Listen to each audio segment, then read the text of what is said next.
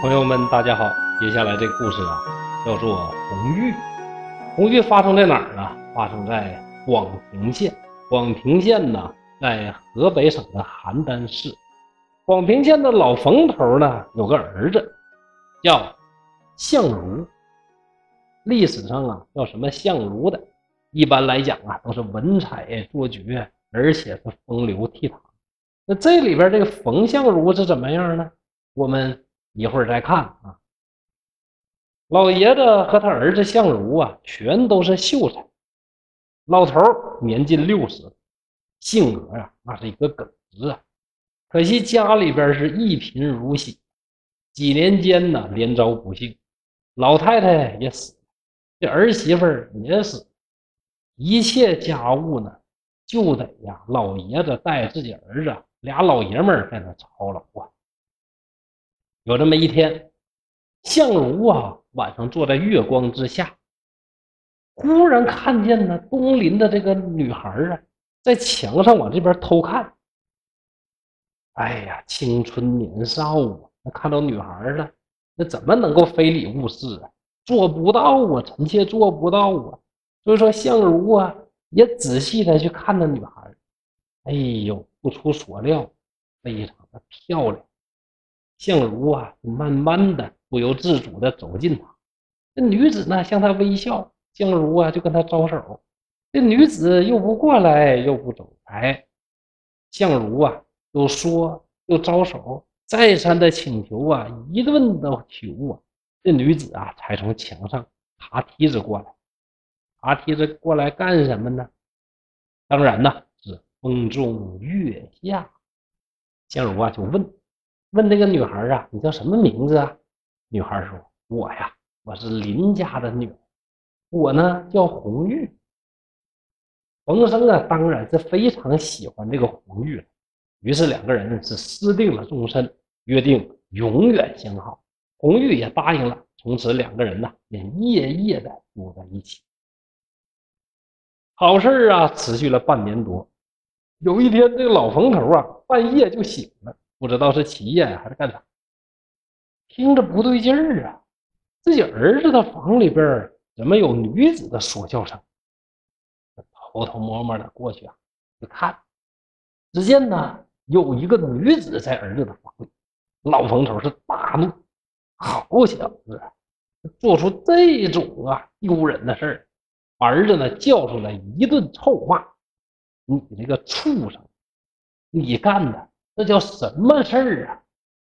咱家如此的贫苦，你不刻苦攻读，反而学人家做那种淫荡的这个事儿啊？被人知道啊，丧你的品德；别人如果不知道，那损你的阳寿，里外你都不是个人，懂不懂？这冯生啊，一听啊，跪下认错，流着眼泪说呀：“一定悔改。”老冯头呢，又呵斥这个红玉，说：“你一个妇头人家，一个女子，不守规矩，玷污了别人的名声，也玷污了自己的名声。这事儿如果被人发觉的话，不光咱家丢丑，你自己不丢丑吗？”骂完了之后啊，老爷子转身，气哼哼的就回去睡觉了。红玉就流着眼泪说。父亲的教诲实在是让人羞愧呀！我们两个人的缘分呢，到此为止。风声就说：“哎，红玉，父亲在的时候呢，我不能自作主张。你如果真的对我有情意呀，你呀，还是忍辱为好。咱们呢，偷偷的在一起，他不知道不就完了吗？可见呢，那叫相如的果然是啊。”表面上呢是跟他爹答应挺好，流下了悔恨的泪水。其实上内心想着啥呢？咱俩啊还该偷情还得偷情，老爷子不知道就完了呗。但人家女孩受不了啊，女孩的脸多小啊，面子过不去呀，坚决要跟冯生断交。冯生没办法就哭了起来。女子对他说：“我与你呀，既没有父母之命，又没有媒妁之言，私下里的这种结合。”他怎么可能白头偕老？我看你呀，确实是一个好人，正人君子。这个地方啊，我给你呀找到了一个佳偶，你呀去娶她就好。”风声说：“哎，我也想娶一个大户人家的好闺女啊，问题是我家那么穷，我父子两人呢也没什么功名，那我上哪儿去跟人家门当户对？求谁家姑娘，谁家姑娘能跟我？”女子就说：“哎，没有事，明儿晚上啊等着我，我给你呀想个法子。”第二天夜里啊，胡玉果然就来了。拿着四十两银子送给冯生，就说：“离这儿六十里有个吴村，村里边有个老魏家的姑娘，十八岁，要的彩礼特别高。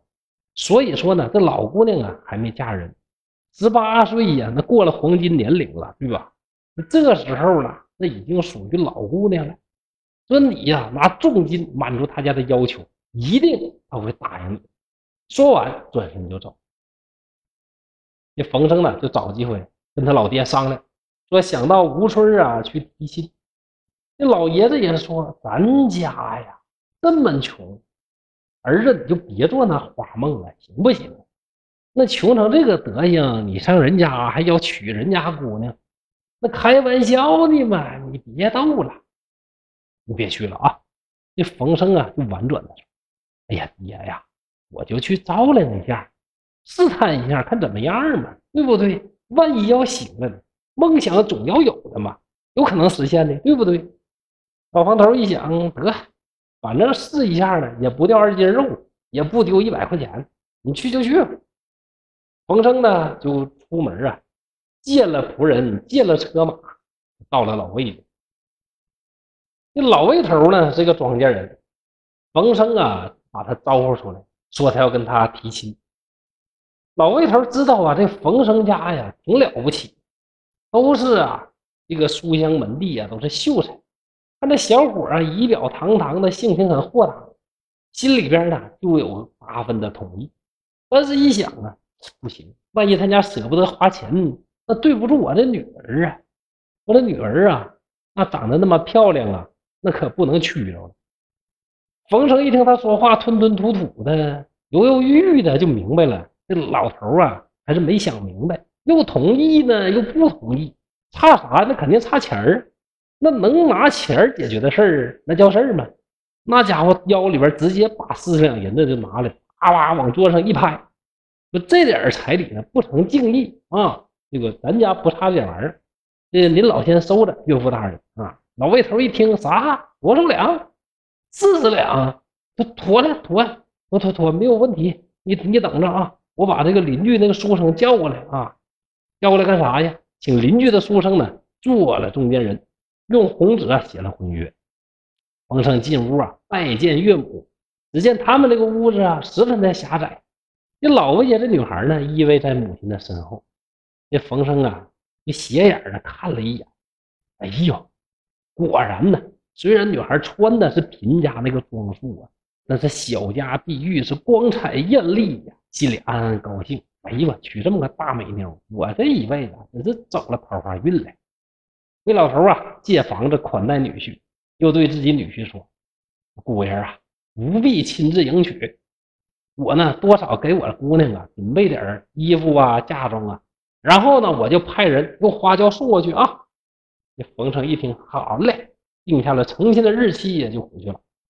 到家之后，冯成就骗自己老爹说：“说这老魏家人呐，讲究，不爱金钱，爱我们寒门呐，就认为我家清高，认为我家这个门第呀干净，彩礼都不要，就要跟我结婚呢。”老房头一说：“咋的呀？你咋碰上这么好的人家呢？那这姑娘差不了啊，太好了，他十分的高兴。到了日子啊，这魏家呀，果然把女儿送过来。”这老魏家女孩过门之后啊，真的就不嫌他家穷，又勤俭又孝顺呢，夫妻俩是感情深厚。过了第二年，生了一个男孩，取名啊叫福儿。话说简短，有这么一天赶上清明节，冯生两口子啊抱着孩子去扫墓。毕竟啊，这老太太过世了，那前妻也过世了啊，抱着孩子去扫墓，遇到县里一位啊姓宋的这么一个绅士。这老宋啊，当过御史。但是这个人呢，因为当年行贿被免职了，回家隐居。就这么一个货，你到家不好好的闭门反思，反而呢是为祸乡间，利用自己的权势啊欺压当地老百姓。这天他也上坟回来，于是经典桥段出现了，看见这老魏家女孩漂亮啊，就问村里人：“那这个小娘子咋回事啊？”大家说那是老冯家的媳妇儿。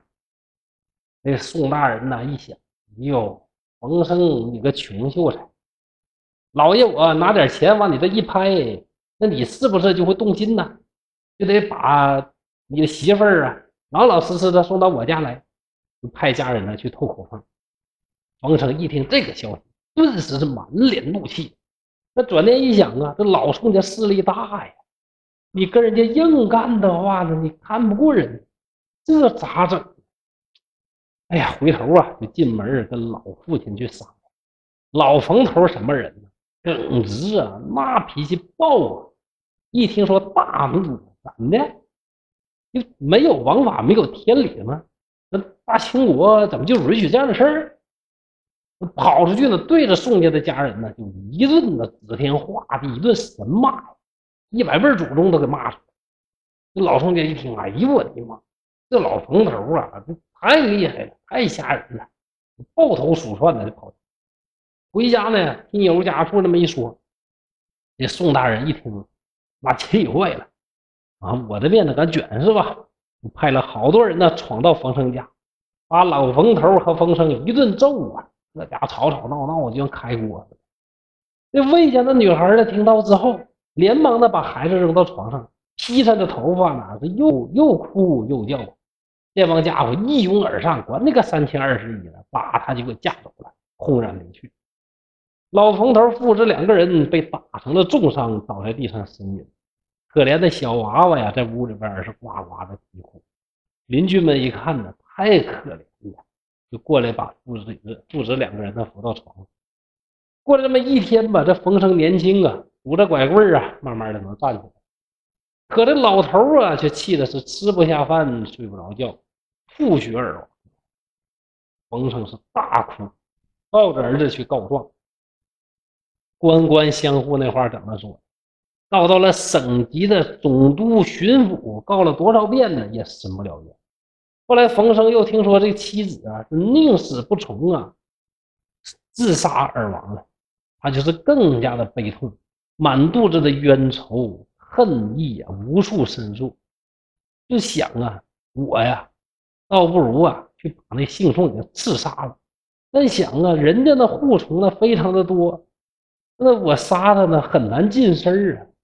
更放不下的是自己这孩子，这么大点襁褓中的孩子，那怎么能扔得下？谁能给我带这孩子呢？想起这些事儿呢，是日夜哀思啊，连觉。都睡不着啊！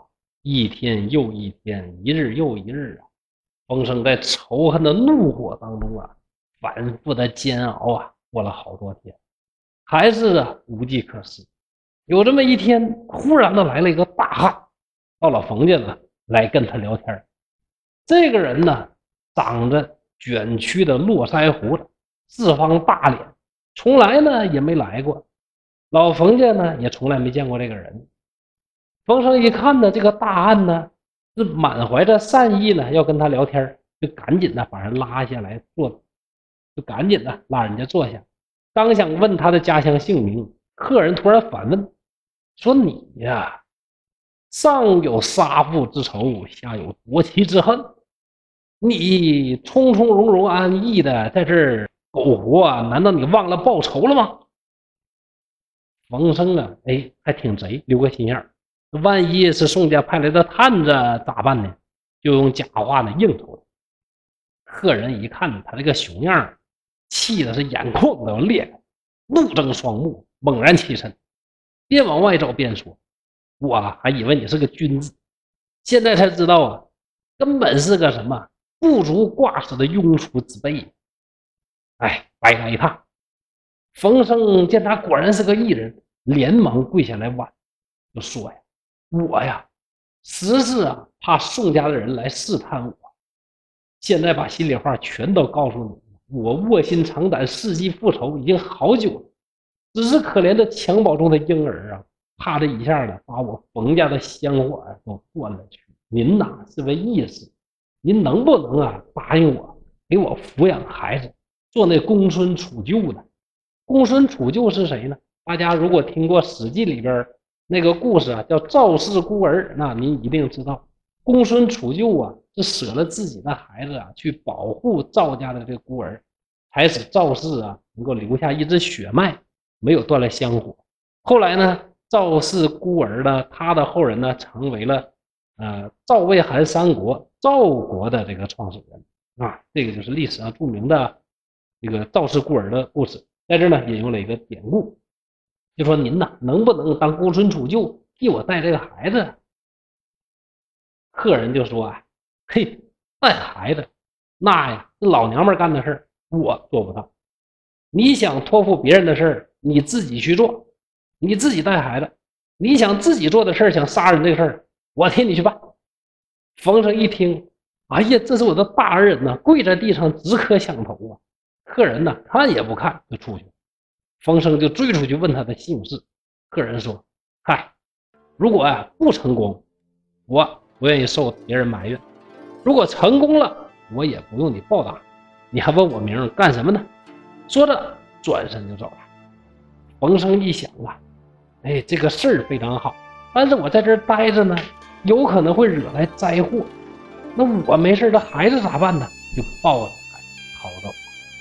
那这位客人后来是不是成功的帮冯生报了杀父之仇、夺妻之恨呢？就请各位呢继续关注我们下一讲的东北话曲说聊斋故事。